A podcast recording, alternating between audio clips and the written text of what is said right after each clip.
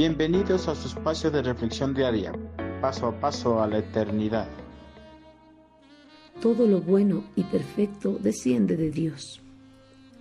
Frecuentemente los logros y triunfos sobreabundan en nuestras vidas. Nos vanagloriamos y pensamos que todos esos logros son frutos de nuestro arduo esfuerzo, que nadie más intervino para alcanzar el éxito deseado. Pero cuando las cosas no marchan bien y no obtenemos los logros deseados a pesar de todo el esfuerzo que pongamos, no hacemos una autoevaluación de nuestras acciones, pues pensamos que no es nuestra culpa y buscamos culpables de nuestro fracaso.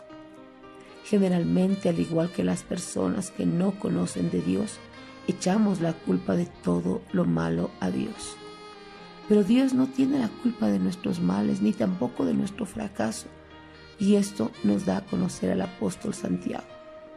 Todo lo que es bueno y perfecto desciende a nosotros de parte de Dios nuestro Padre, quien creó todas las luces de los cielos él nunca cambia ni varía como una sombra en movimiento.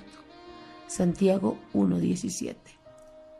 A pesar de ser seguidores de Cristo, nos hemos acostumbrado a echar la culpa de todo lo malo que nos pasa a Dios y de atribuirnos las cosas buenas a nuestros esfuerzos.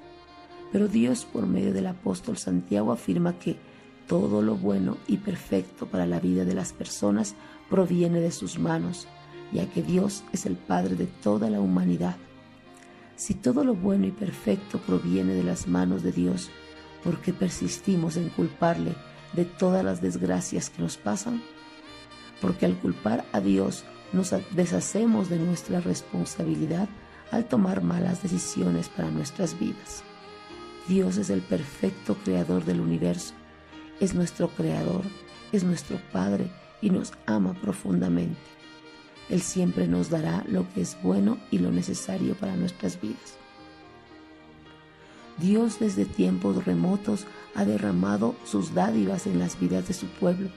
Lo hace en la actualidad y lo seguirá haciendo hasta la eternidad, porque Dios nunca cambia. Nuestro Creador no cambia, amándonos por un momento y luego volviéndose en contra de nosotros. Es el Señor el fiel Dios de las promesas de amor, en el cual no hay fases ni periodos de sombra.